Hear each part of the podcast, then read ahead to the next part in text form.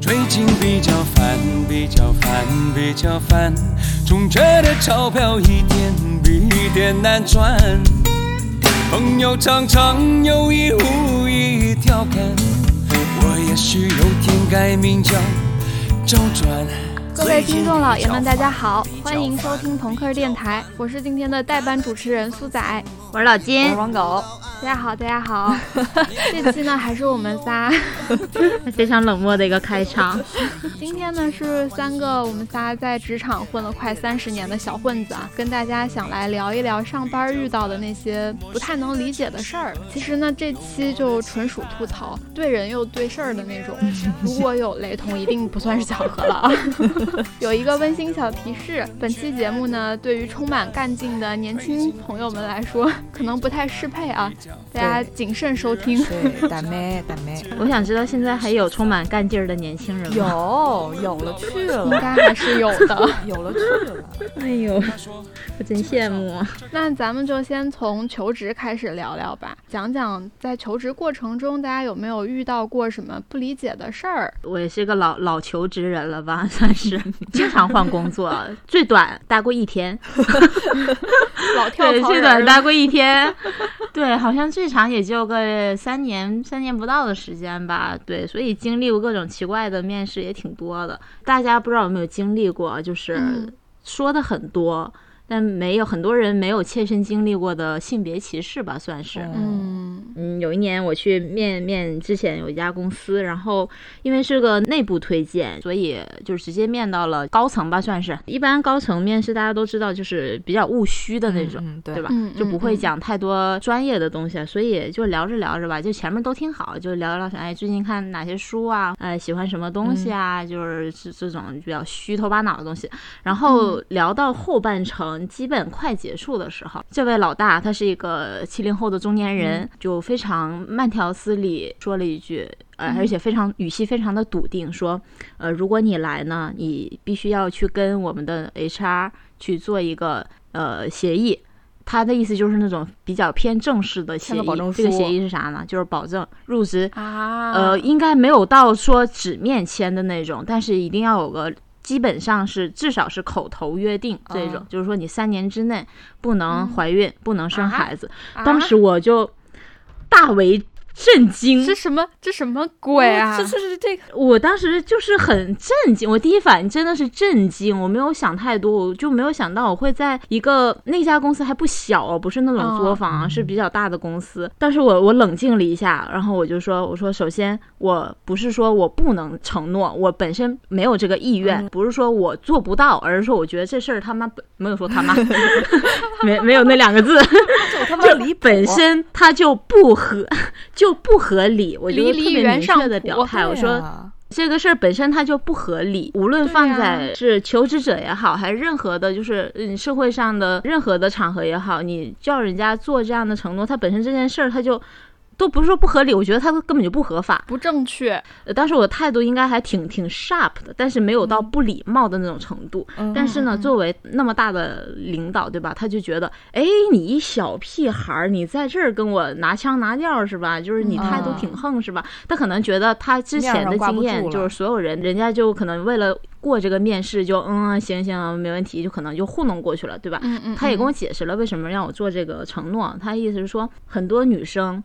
他在这个年纪进入到职场之后，第一年结婚了，紧接着马上生孩子要度蜜月，就相当于将近一年时间，公司要免费的养他，然后又没有什么产出，然后他又占这个嗨康，然后业务又不能招人，他就觉得是一个资源的极大的浪费。但是我的态度是呢，我既然都出来找工作了，对吧？就大家基于一个基本的信任。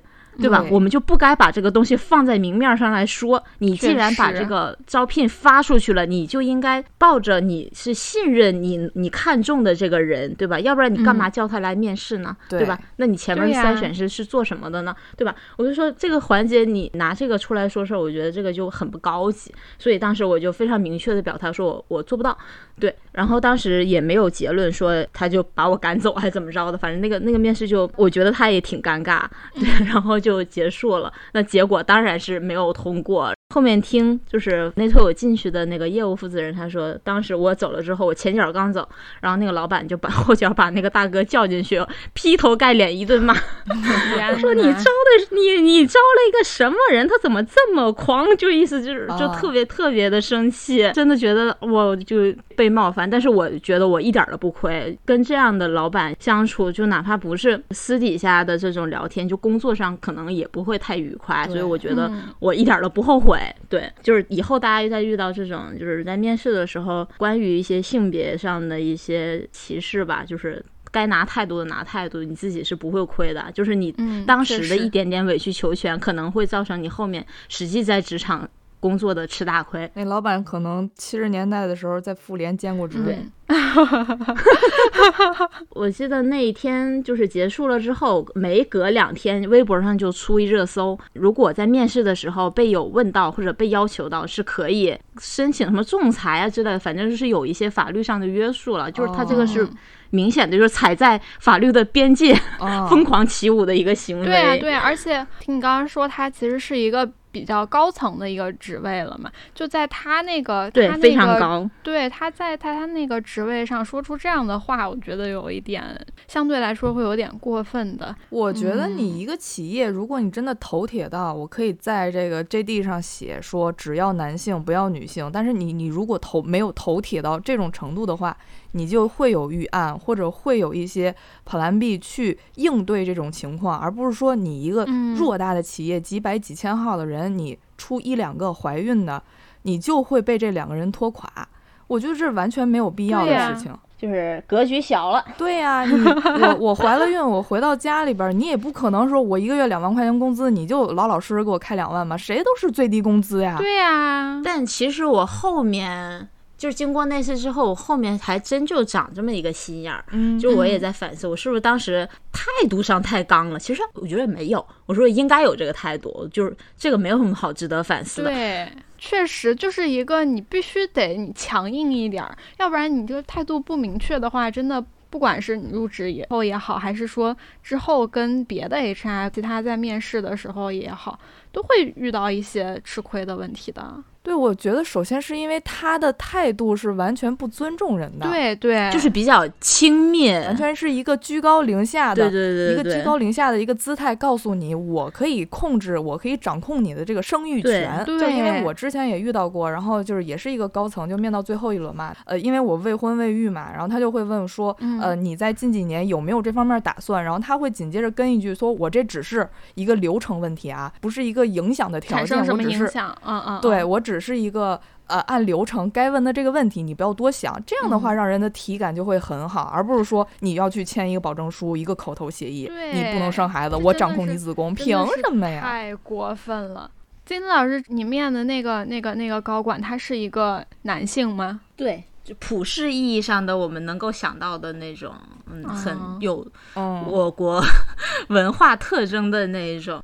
所以他真的觉得冒犯到他，但是但是明明被冒犯到的人应该是你才对，尤其是一名男性在面试的时候给你提出这种要求，就就很臭不要脸。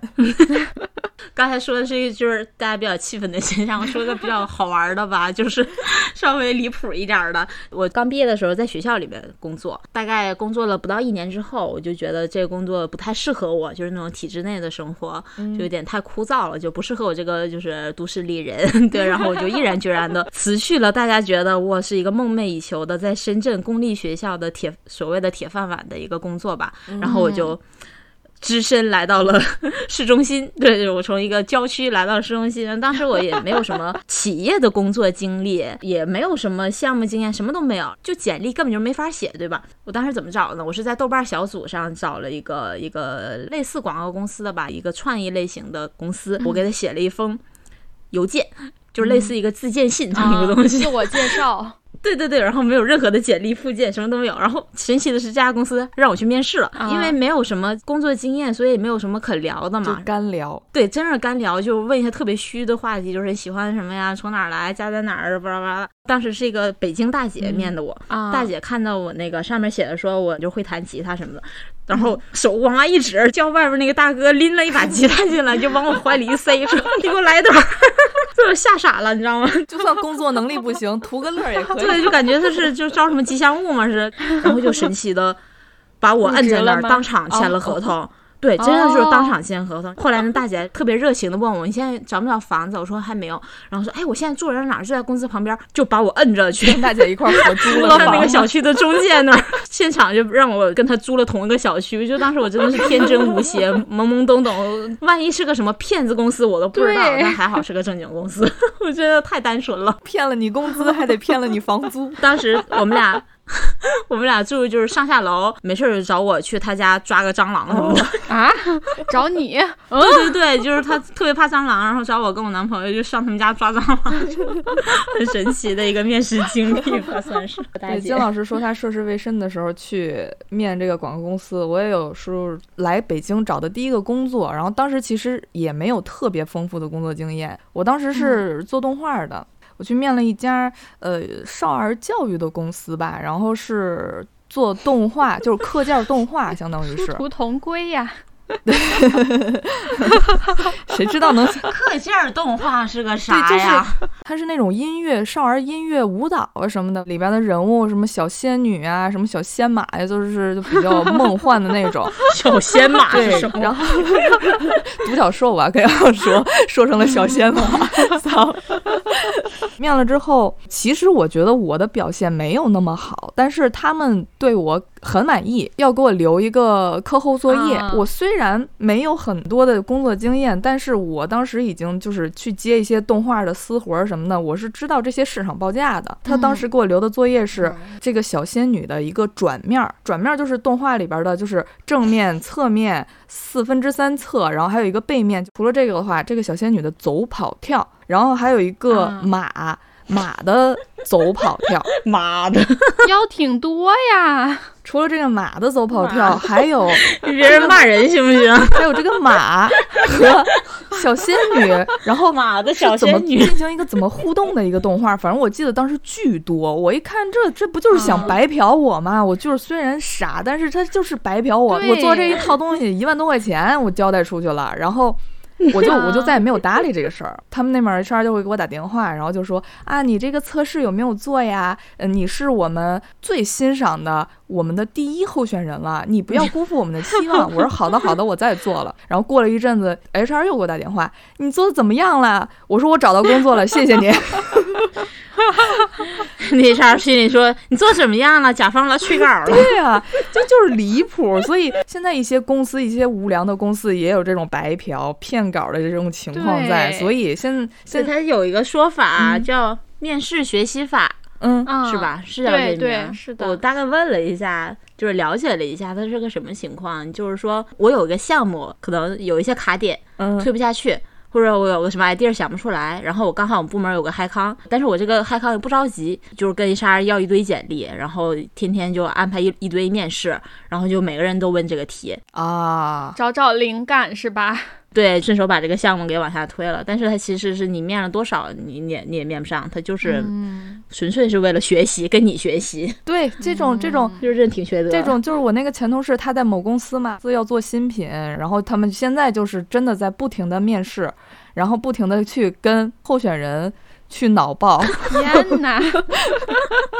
那谁惯这些臭毛病？所以他们甚至想白嫖一个简历很好的人，然后想白嫖他一直到这个东西立项，好不给人家发 offer，不给人家 offer，好过分，太过分了，点得了。八轮面试，我前两天听杨姐说，他们去面试的时候会遇到一些特别奇葩的面试流程。你就像是 有去一家公司面试，然后那个老板让他写，就是从一到一百这个数字，然后用笔在纸上写出来。为什么？不知道啊。这是哪家公司？我绝对不会去。我可能写到十就卡住了。怕候选人不识数吗？说谁呢？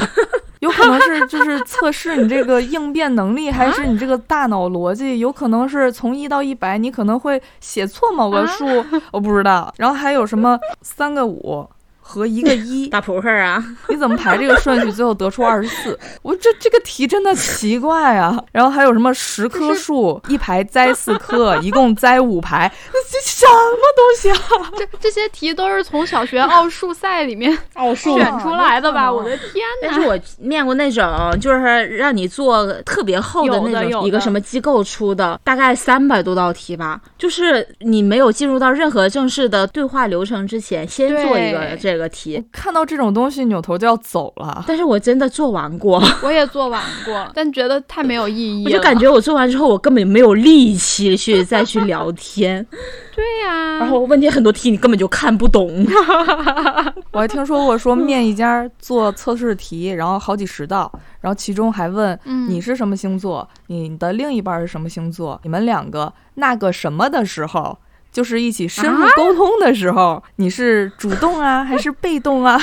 什么 鬼呀！我他是他是他是那个啥？真是臭不要脸！钢叉杜雷叉吗？不知道啊，这这我觉得他们问这个我还能理解。我记起来，我之前也是刚毕业，时间不是很长，然后去面试，因为我以前的面试都是一对一的嘛。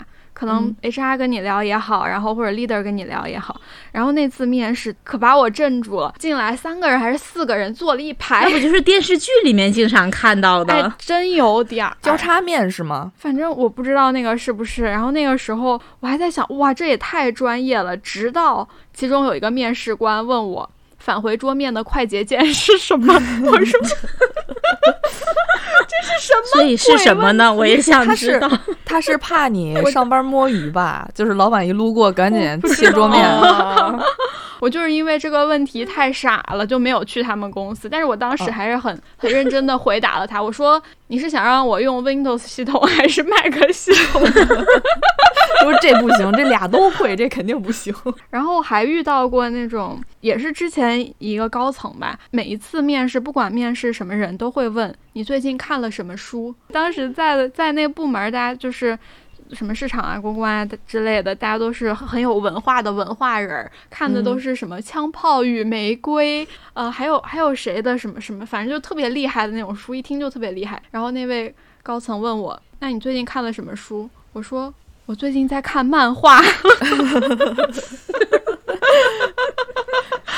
他对漫画的理解可能是就是他小时候看的那种连环画，小人小人小人书，对，还是很有幸的进去了。可能是因为他觉得，哎，我们就缺一个这种啥都不会的人看漫画的。对，就是那次我我面试的时候，然后那面试官问我平时喜欢干什么，我说喜欢喜欢玩游戏。然后他说你你玩什么游戏？我说我玩 PS 五游戏。他还问我说，那你为什么不喜欢 Xbox？我说叉 box 都是车枪球，我不是很喜欢。然后他说你喜欢玩什么游戏？我说 GTA 呀，然后二零七七这种。然后他就问我，那你为什么不喜欢玩魂系游戏？我心想，我又不是来跟你抬杠的，你为什么关你什么事儿？真的是，就是各有所爱嘛。我喜欢玩二零七七，那你就去玩你的只狼啊！真的是。之前杨姐去面试的时候，她遇见过一件一个事儿，就蛮感觉还不好的，就是她。面到那个男的，那个男的好像是一个合伙人吧，算是公司的一个合伙人。然后他有一个自己的那种小办公室，然后他们是在那个办公室里边面试。面试到一半的时候，有一个同事吧，可能是他的简一在外面敲门。按理说，一般来说，我们都会说，呃，有事儿你就进来，要要不然就招呼一说说你一会儿再来。但是他就。任由外面的那个简一同事在敲门，然后他也不吭声，他也不理他，对他什么反应都不做。等到那个人 敲完门，然后感觉没有人回应，然后自己走掉，然后他就是特别自豪、特别自大的说：“你看吧。”我坐到这个位置，我想让他敲多长时间，他就得敲多长时间。我心想，我的天，什么玩意儿？真的是，你能的。那哎，我一定要有有生之年，就是买他家隔壁的房子去天天装修，听这个咚咚咚的声音，听个够。他是不是喜欢听敲油的？其实他去面的那个男的那个合伙人，他之前是在我那个公司，他跟我其实算是。不同部门的同事，他其实就是一个，呃，销售团队的负责人。就是小人得志，对，就是从一个很基层的一个位置爬上去的。我真的觉得没有必要，真的没有必要。我我有一个跟这挺像的经历，就是也是比较多年前，就那个男的呢，是我在之前的一家公司的。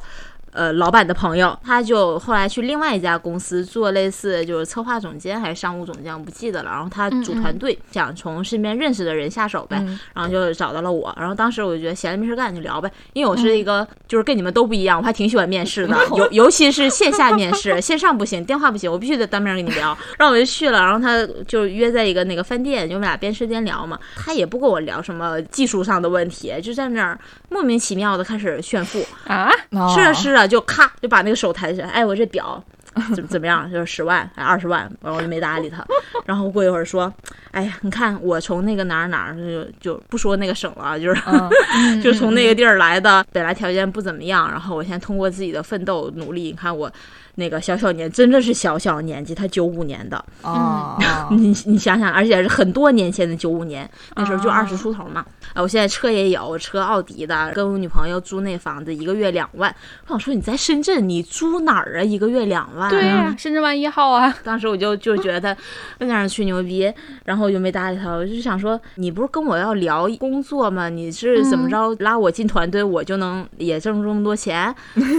微商，回头。就跟我同事就吐槽这么个事儿，然后我那个同事就说，啊，他那车呀。就是从那个老家开过来的，他爸二手的奥迪，就十多年前款那种，就是一开直晃荡那种。手摇的，手摇窗。没必要，你在这儿跟一个求职，就所谓的求职者或者说合作关系的一个人在这儿炫富。他本来这个挺励志的事儿，但是搞得像我就显摆我有多牛逼，你看看我多厉害。这种两万块钱的房子也是假的啊！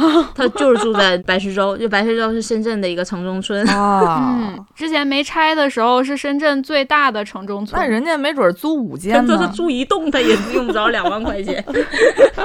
其实我还有一点在求职的时候不太理解的，就是像 HR 面试官啊，他们都要问一些明摆着面子功夫的问题，就不知道为什么。比如说他会问。那你为什么会选择我们这家公司呢？对，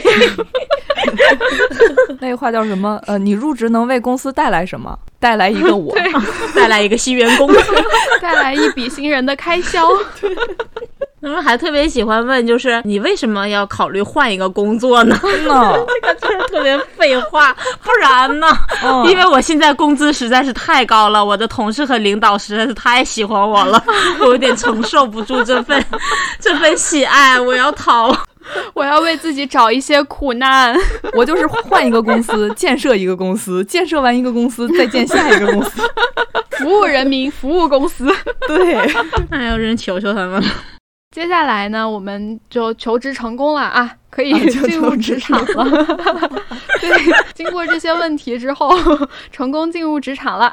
那现在呢，在办公室里面工作了啊。就在办公室里面，肯定也是也是会遇到一些就是挺迷惑的行为的。那现在现在我们可以分享一下，太多了，那真是太多了。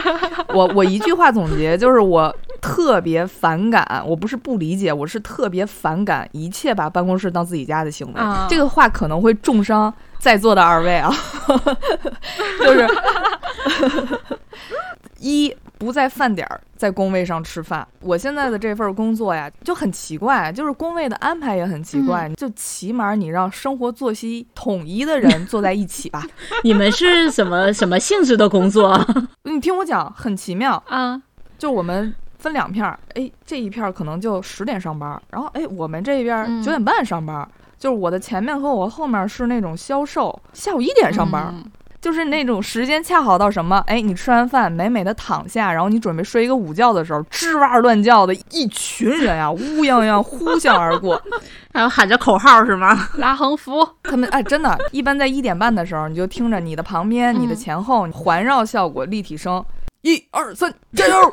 喊完加油，哎，喊饿了，吃个中午饭吧。你他妈两点你吃中午饭，你吃你就吃点清淡的，麻辣烫、螺蛳粉儿，然后就是什么味儿大，他往你鼻子里边炫什么味儿，你知道吗？公司人口味也挺重嘛。就其他公司的销售我没有接触过，我也不妄加评论。但是我公司的这帮销售，哎，这素质真是可圈可点，哎，可以给你比一大拇哥。哎，我就说到这个销售们不是吃完饭了吗？吃完饭了，哎，该睡觉了，给自己凳子啪横倒，要么就是买一行军床摆过道。开始睡了，你睡，你要么你就就悄无声息的睡，你要么就趴桌子上睡，你挡着过道，你给自己横那儿，你，然后还有人打呼噜，哎呀，我也遇过那种，就是睡得可香了，感觉他人事不知，整个办公室里面回荡着他的鼾声，对，吭儿咔，吭儿咔。我都怕他喘不上来气儿，我真是他睡觉的时候，那公司的医生得在旁边守着。他们可能就是集中的工作是八九点那会儿，可能工作会比较密集，在那个时间点。晚上是吗？对，四五点那会儿呢，开始在办公室里健身了，打羽毛球。哎呦，有没有人管管呀？对，有没有人管？有一次我上班来，我坐下之后我就开始闻，我说怎么那么臭啊？然后我还怕是我自己的脚味儿，我说我不可能啊，我一天天我精致都市丽人，不可能脚很臭啊。你首先怀疑自己嘛，我还低头闻了闻，哎，不是，我就问我旁边的妹妹，我说你闻没闻没闻到一股特臭的味儿？她说哦，我闻到了。我说不是我的脚味儿吧？他说不是。然后我俩就开始在办公室里边四下搜寻，结果发现后面那哥们儿养了三只乌龟，也不带换水的，那水都绿呀，龟背上都长毛了，那水就散发着恶臭。我就心想，大家呀，办公室不是你家，是一个公共环境。为了大家想一想，为了你们不在的时候工作的我们想一想，真的求求了，求你小心点儿，他可能养蛊咒你呢。其实可能有十二只乌龟，现在互相吃的只剩三只了，是这意思吗？对，最后就剩那一只的时候，它就会化成一缕青烟，然后就把你那啥了，就把我带走。主要是用气味攻击。办公室养宠物，想起我们之前有一家公司，就是我们设计师大哥在公司养那个蛇，就是小玉米蛇，养大概三四只吧。蛇是吃吃老鼠的嘛，就他会网购那种小白鼠。呃，我们公司还有猫。每天的场景就是 老鼠吃蛇，那个猫打那个蛇蛇的头，然后猫一回头看后面他妈怎么有个老鼠呢？然后吓一跳，因为那猫没见过老鼠，就那个场面特别的混乱。其实我觉得办公室里边养宠物还行，就只要你照顾好，不对别人造成困扰，其实还行。就像养只小猫小狗的什么的都能理解，就挺好的，也活跃气氛嘛。但是，嗯。行吧，反正这个原则就不能臭。那老金呢？老金有什么不理解的办公室行为吗？我以前以为只有深圳人才喜欢午睡，就我很多从那个北京过来的同事朋友，他们都特别惊讶，就是哎，你们深圳人怎么中午还休息呢？然后呢，我是一个不太喜欢午睡的人，因为我可能中午睡了，我觉得下午就更困。但是有一段时间我就特别累，有时候就中午趴一会儿嘛。然后我之前那个工位是挨着茶水间的，就有那么几个女的，总是那几个女的，她们每次都在一点钟的时候，我们十二点吃饭嘛，就大概一点钟就开始熄灯休息了，她一点准时。走到那个 茶水间的桌子那儿，开始就是吃饭，然后那几个女的还有吧唧嘴，就是吧喵喵喵喵喵那吃。你吃我就忍了，还他妈在那聊天儿。是人都知道这个环境，大家都在睡觉，一片漆黑，大家躺着躺着，倒着倒着，一点半了，然后开始洗碗，你知道吗？在那叮咣在那刷上碗了。对，当时我是买了耳塞，就是塞的都不行，因为离得实在太近。就我们就把那个。打印出来一张纸，现在是午休时间，就放在那个 那个他们吃饭那桌子上，但是也没有用，就他们真的不在乎。当时我们公司是有那个就负责行政的那个就那微信投诉是吧？对，投诉好像有保安过来说了两句，然后好了一天。这 就好了一天，我想说，哇，这个人脸皮厚到一种程度，我真的是 respect。我觉得他们在生活中，在职场上一定是无所不能，什么都不能打败他们。加油，脆果打烂他的嘴。这是一个，就还有一个可能大家比较有共鸣的，就是非常不理解的，在办公室里面发生的事儿，就是到点下班你不走。哎，你不走，你还不是因为工作忙，你不是弄项目或者改稿乱七八糟，不，他像是打游戏啊，蹭加班是等那个免费打车对，有八点钟有餐补，然后九点之后干嘛？然后十点钟可以免费打车，他就这一套下来，他 既打了游戏省了电费，然后他还能蹭一顿饭，蹭一个打车。哇，我真的是不能说不理解吧？可能站在另外一种角度，他们替我们广大的工友们。薅尽了资本主义的羊毛。谢谢他们。我说遇到这种人，我就特别好奇，他们都没有自己的生活吗？可能真的没有，对，就是也挺可怜，真没有，真没有。就很多人上，就是生活中只有上班嘛，就他下班之后，他反而更空虚。但是这种就是你会。给别人造成一种你可能很忙，你好像在加班的那种错觉，然后就导致很多人他，特别是刚刚到公司的新人，或者是一些刚毕业的大学应届生，觉得哎，是不是我不该走啊？就是不是最近看那些老人都在这儿，那我我走是不是不太好啊？对啊，就把别人给卷进去了。是的，是的，是的。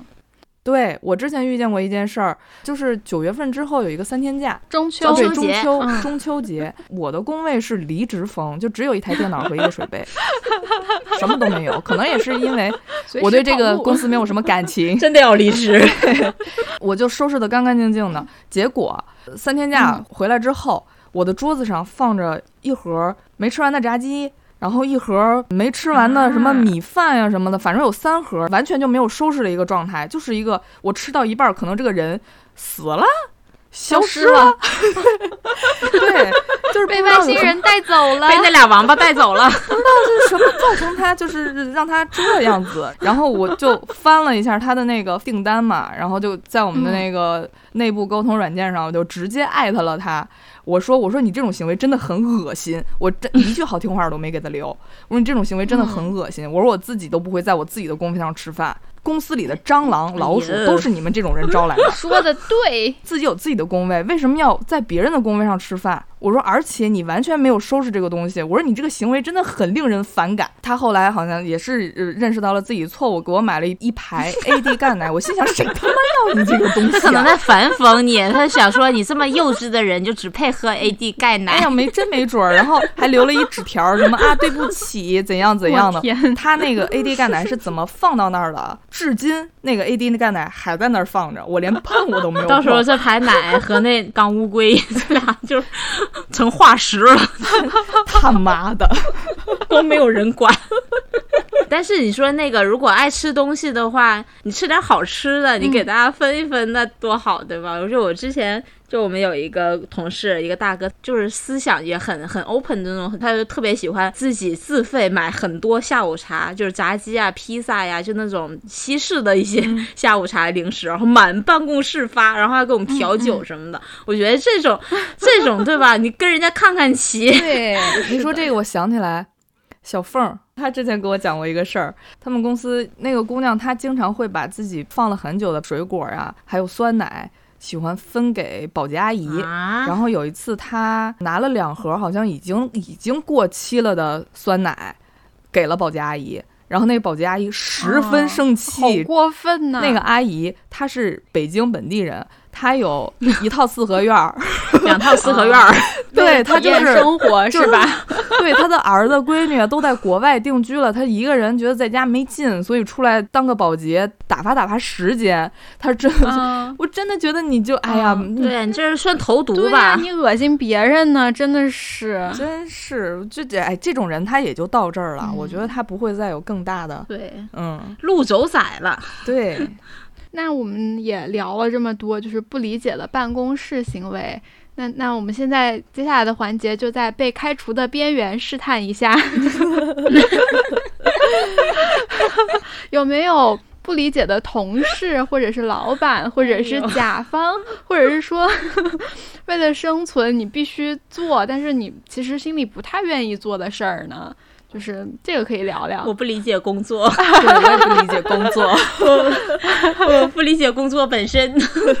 确实，我说可能也也会冒犯到冒犯到一些人。就是有有一种人叫互撕宝啊啊，你知道吗？就是特别喜欢在朋友圈炫耀自己公司如何如何。嗯嗯，会有一些就是在朋友圈发的都是为了工作，比如说我做一个什么项目，就老板说，哎，大家把这个海报再去朋友圈发一发。我觉得这种的无可。厚非，就大家都在干。有时候可能也会懒得分组，或者说觉得这个东西确实还有点用。对，这种发我都 OK。但是呢，就会有一些人他会在 朋友圈里发各种，就是说，哎呀，你看我们公司的福利呀，就是什么什么的，就明显就是个人自发的那种行为，就是去晒自己的福利，或者是说，呃，明显就是你们公司有一些特别负面的公关危机、舆论危机，就明显就是明眼人大家都觉得你们就是不占理儿的那种，然后他跳出来就是说，我觉得没有问题。就比如说去年 某大厂那个酒后就是那个性侵那事儿嘛，就是我朋友圈真的有几个那个公司的人就跳出来就帮他们站台，我当时就反手一个拉黑。我想说，就是公司到底给你多少钱啊？还是给你多高的职位？给你多少股票？你多说这一句话到底能为自己带来什么好处？对呀，还是你本身的价值观就在这儿了？我就特别不能理解这种互撕宝。对，是的，他就是有赞同我才会这样。对。我觉得价值观是一方面，还有一个方面我觉得挺重要，就是很多人他有那种大厂滤镜。对对对对对，是的，就是我哪怕就是一个互联网一线大头兵，我就是个 P P 三 P 四那种比较低的职位，他都觉得我就是跟你们外边这些创业公司这些民企的人不是一个 level，因为我已经是 next level 了，你知道吧？对他们就觉得我自己有这种滤镜加成，我恨不得我就每天公司有。一点点雨露恩宠，我都要让全世界都知道，看我多牛逼，就有点那种范进中举的感觉。哦，我觉得你，哎呦，真没必要。就是你是那个，我是这个，就大家不都拿这点钱吗？你真比我多多少吗？还是说你你你做的事儿真的改变世界了吗？你不就是那一产品负责那一个小模块的开发吗？对呀，对，很多人都觉得自己有大厂你是改姓改姓马了还是改姓刘了呢？我是特别不理解。赛马行为，赛马行为其实也一定程度上是合理的，但是我所经历的赛马行为是到现在我都想不明白，就是一个双方都蒙在鼓里的赛马行为，赛盲盒啊，盲盒马，就是你也不知道我在跟你竞争，我也不知道有人在跟我竞争。啊，对，就是很很奇妙的一件事情。呃，这个事儿没有发生在我身上，是我从头到尾观摩了，就是我旁边的那个妹妹，她负责某个平台的一个运营。然后呢，他从来没有接触过这个事情，然后他就跟他的 leader 说，有没有你们做过的往期案例啊？这个往期案例也很精彩，我之后讲。然后 有没有你们之前做过的往期案例，或者有没有？因为我们是活水过去的嘛，按理说是已经有别的同事在做这些事情，我们只是交接过来继续做嘛。有没有正在做的同事？我。或者是类似的就是这个平台的投放啊什么的，我们可以互通一下意见，因为我们做内容项的东西，不是说你一个脑子就可以榨出所有的汁儿来的，一个人肯定做不了绝对嘛。我们这些选题啊什么都是咱们要脑爆出来的东西嘛。对。所以他问，嗯，对啊，他就问他的 leader 说，呃，有没有人去跟我一起做这个事情，或者有没有人这个事情做了一半，我想去了解更透彻一点，然后我接下来我接下来的目标会更清晰嘛？然后老板说没有，只有你一个人。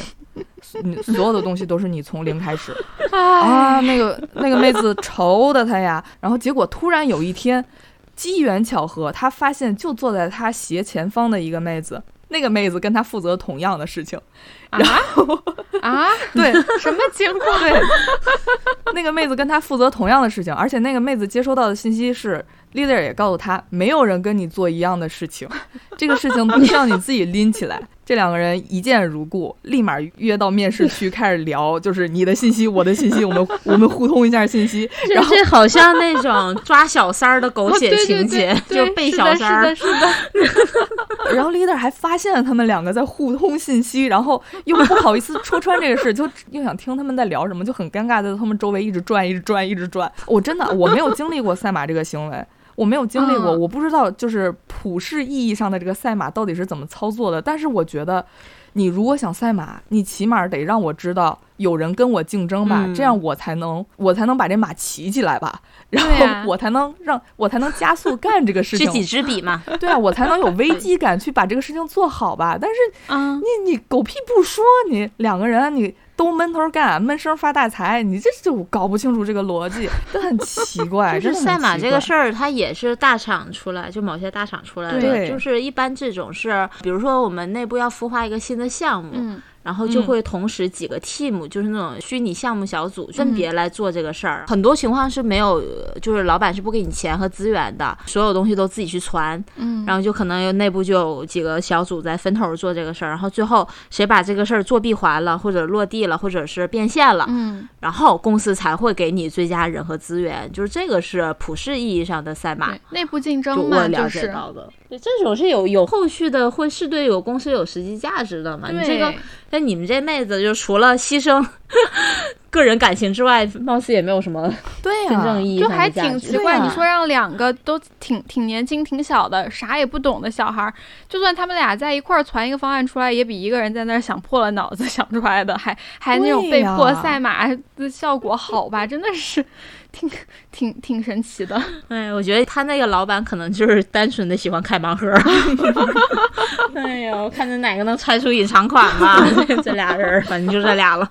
还是这个领导啊，牛逼！嗯这还是旁边那个妹妹，她不是还是要做这个项目嘛？然后说我们又没有往期的案例？然后就是你、嗯你要让我做这个平台，肯定得有你的理由吧？领导你得有一套逻辑，然后给我一个方向，我才可以去做嘛。对，然后这个领导拿出来一个方案，就是说这是我们之前的成功案例，不知道是他们部门还是谁部门的吧，反正是一成功案例，就好像有三个号还是四个号做的都特好，然后那妹子就一切的方向都冲着他给的那套方案来。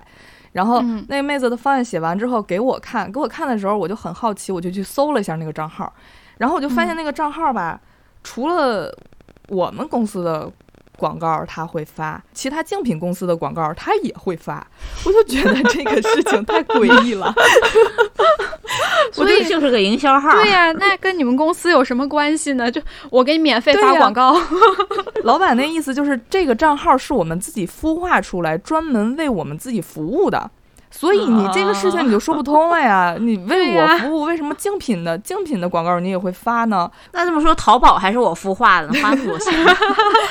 然后就集思广益嘛，然后就把这个 PPT，就是它这个相当于类似一个结案 PPT 一样的东西，然后就发给了一众好朋友。最后有一个明眼人，然后我们得出来结论是，这个东西看得很眼熟，这个东西就是那个平台销售拿过来的通对案。的刊例，对，是的，对通案。我在想，这是什么人呀？你 哎，你发没发现，就聊到这儿，就是有一个共同的结论，嗯，就是你只要脸皮够厚，对你就能吃得开。对，确实，就是最后就是比谁脸皮更厚。对，我在月亮上当皇上，哎，信不信？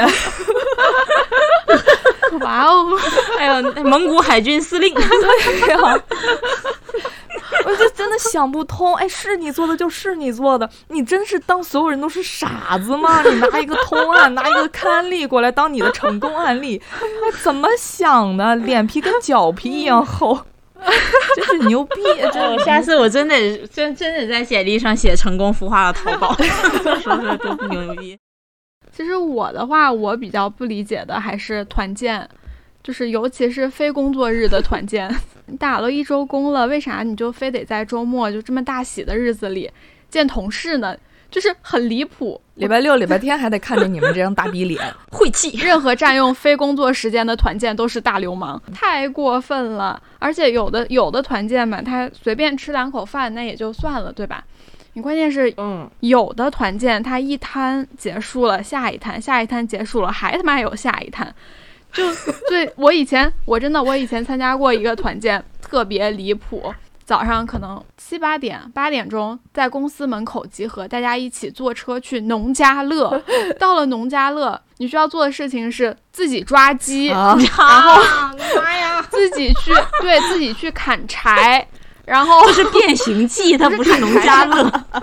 我那个时候是我第一次知道深圳还有这样的地方，你知道吗？就特别夸张。完了还好那个鸡抓了，不用自己杀，别人给你杀好。然后但是呢，你得自己剁，菜得自己做，反正啥都自己搞。你以为吃完饭就差不多了，结果就开始领导要喝酒，哦茶颜悦色，对 对，茶颜悦色起来了。再到最后还有一个环节。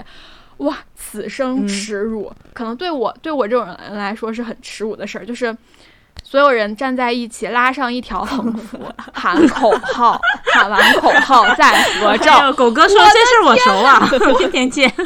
对这事儿我熟。我当时，我当时是在是在一个广告公司来着，你们能想吗？一个广告公司做出这样的事儿，我就。我太不能理解了，然后旁边可能都是一些需要一些团队意识的销售们呀，或者是哪个厂里面需要出来一起放松的兄弟姐妹们呀。然后我们一个广告公司 出来拉一个横幅，对，我！我当时我真的是受不了。结果返程的车上，那个老板。组织大家唱歌，就是就是那种公司租的大巴车，然后老板就像一个导游一样拿着那个麦，我也不知道为什么，我到现在为止不知道为什么那个车上面有麦，然后开始邀请每个部门的人 要选一个出来唱歌。我还想他妈的，这到底是一个什么团建？老板还比较乐在其中。嗯，对他觉得嗯办的特别好，有面儿。对，喜欢这样的老板肯定是喜欢这样的老板。还有喜欢爬山的，一定会组织你们去爬山。哎呀，我不行，我接受不了爬山。我是觉得我我对团建的那个形式吧，如果是像苏老师这种，哪怕是唱个歌，我都能接受，因为他至少不累。我最不能理解的就是爬山，就还有那种，呃，我我没有经历过，但我见过，就是那种体能训练式的团建，就一大帮人去那种，就类似拓展中心，然后一帮人就是手拉手，然后让领领导从你的手背上走过去，这种。有病！我这然后我就总结出一个小经验，就是求职的 A P P 上面不都会有，就是公司主页嘛，公司主页它会有那个相册，就我每次就是开一个公司都会把那个点开，就看他们。以前有没有那种？如果有那种，绝对不要去。我之前就参加过那种素质拓展的那种，给你拉到大山沟里，然后每个人还还发一那种就是小马甲穿上，然后有一个类似教官一样的严厉角色，然后你一旦有懈怠，还有怎样没有团队意识表现的时候，他就会吹胡子瞪眼来呵斥你。真的有好几次，我想跟他干仗，你知道吗？就然后要不然就是呃男男女女。他给你地上铺一个布，然后那个布好像是有四个颜色，然后四个人就分别站在不同的颜色上。你们四个人呢，不分男女，没有性别意识，大家就是甭管用怎样诡异的一个体位，然后把这一个布 翻过来，就是掉个个翻过来，然后什么呢？然后还有什么呃，类似什么扑克牌接力的，也不分男女。我是发现了，就是整个这个素质拓展，就是要打破你的这个性别边界，你知道吗？哎呀，臭不要脸，烦死了，可真的是。所以我觉得最完美的团建就是大家吃完饭，然后默默的听领导发言就可以了。他想讲多久就讲多久。嗯，对，这就是完美团建。那我们就顺着这个内卷的话题往下聊聊，关于内卷这种现象，嗯，是怎么看待的呢？王狗先说吧。啊，是我呀，我还想着留在后面升华。那你最后说，那你最后说。不，那我先说吧。那我先说，我先抛个砖。我觉得。内卷其实说白了就是一群你其实也不咋牛逼的人，非要给自己塑造一一种牛逼或者是我特别成功的一个标签的方式。对，就是，对吧？就是那种我其实也没有什么长处，我可能在别的地地方比不过别人，但是呢。我能想出来一条路子，我能逼死你们。比如说，我下班我就是不走，我就要在公司待到，我就要成为公司那个锁门人。你们谁能卷得过我？对，就是就是他要给自己贴一个不一样的标签，让自己成为有事儿干的人，好像有事儿干的人。对对对，有有事儿干。对，那这样的人。就让他卷去吧，他卷他的。如果你我们自己躺自己的，做好自己的事情，那他们自己卷自己的，那也没有什么问题啊，对不对？对，其实这种也就自我感动，老板也不会傻到对看你是摸鱼还是到底是真正的在卷大家，你是能分辨清楚的。如果这样领导也分辨不清楚，你赶紧逃啊！跟说老师的角度不太一样啊。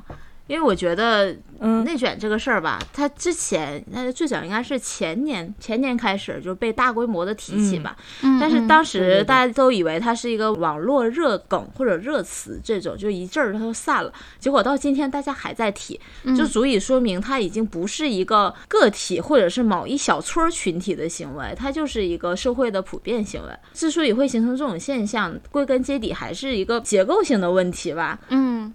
就是自上而下的，到最后表现在某个人身上，就说哎你你你特别卷，或者谁特别卷。我觉得尤其是互联网行业就发展到现在，导致说就很多部门或者很多人，他一个公司它内部的资源是有限的，就一共就这么多事儿。然后有一大堆人，对，然后也不会有更多的事儿了。这个产品或者怎么样，也不会有特别明显的更好，就不像早期互联网那个蓬勃发展的时候，就现在都进入一个比较停滞的停滞期。然后市场经济又这么差，工作又这么难找，就业的人数又这么多。然后现在年轻人一个都那么牛逼，对吧？都是清北 top 级的出来的，就是就是我们这些三十上下的这些人就很尴尬。我又没有其他更多的事情可以证明我的价值，然后又有很多人跟我一样，就是大家能力都差不多，就没有说谁谁谁就是差别特别的明显。那在这种情况下，就只能就靠一些其他无关紧要的手段去证明自己，我还能在这个职场活着。比如说，我比别人多加一个小时的班儿，我比如说我把周报再多写二十页，就是靠这些方式来给自己就是获得一些生存的空间吧。我觉得这个是。归根结底还是上层上层的问题。如果真的呃所有的行业都在发展，或者说我这个公司结构特别合理，我每个人的竞争力都不一样，差异化很大，我觉得其实也不太会存在这种情况。其实金老师说的这个就是很像那个三十五岁定律，嗯嗯嗯，就是为了让自己在职场中去更值钱，然后就需要去摆脱可替代性强的工作，嗯，但是。咱们摆脱这种可替代性强的工作是很难的，嗯，因为现在的公司会把就是整个行业的一个工作去分割成很多标准的小模块，嗯，然后咱们每个人其实负责的都是其中的一个小模块，你就是一个写文案的，你就是一个出创意的，其实都是一个小模块，然后而且标准化很高，可代性很强，就是一个写文案的，就我没有必要说去。需要一个很资深的，对，然后资质很高的人，然后你不做，有有的是人去做呀。然后很久之前，就是有的公司就在咱们，我觉得在一五年、一六年、一七年的时候，还会有公司去为了咱们这些工作经验去买单，嗯，然后会比一些实习生的价格要高。但是现在这种万恶的资本主义家们发现了这个 这一点之后，就觉得。其实你没有没有必要去要求有太多的技能和经验，就会把你淘汰掉，然后我去换成性价比更高的年轻人，所以这就是一个三十五岁的定律嘛，就会让三十五岁人流离失所。对，就大家就都是出于焦虑吧。嗯，但是我觉得还是归根结底啊，就是卷这件事儿，呃，你你可以就作为个体的打工人来说，他是可以自我去避免的，就没有人要求你这样，对吧？但是为什么？对，所有人都默认它是一个合理性的，或者说是自我保护的一个行为，就是它没有除了累。没有给自己带来什么实际上的价值，他你不会说公司不会说你多加俩小时班给你多发一个月奖金，不可能的吧？所以它归根结底是个特极少极少数人获利的行为，就可能原来没有那么多人加班，但现在很多人加班，这个公司没有特别明显的增长，但是你的老板可能会因为手下的人工时很长，哎，他被他的老板。表扬了，哎，觉得你们这个部门特别拼，所以就是只有那么一两个人，他会在里面获得一些一丝丝的利益，这实际上都没有价值的。对，其实就是还是我是想说，在这个八个小时的工作时长之外，我去更多的利用我这个剩余价值。其实你这个一这一点剩余价值，你你一年的通胀你都保障不了，其实 根本没有必要的事情。所以说，其实内卷它不是卷给自己看，也不是说卷给同级的人看，它更多的是一种。想塑造一个我就是有在努力，我真的有在认真工作。老板，你看看我的这种这种这种感觉，在好卑微的。对，是的。但 但其实狗哥说的对，就是老板其实他其实他很清楚每个人手上到底有多少活，对吧？但是站在老板的角度，我的心里明镜了，是你的活是我分的呀，你你该八个小时干完的事儿，你十二个小时，你是不是有点什么毛病？对啊，但是但是站在可能老板的角度，他也有自己的老板，对吧？然后他们 对。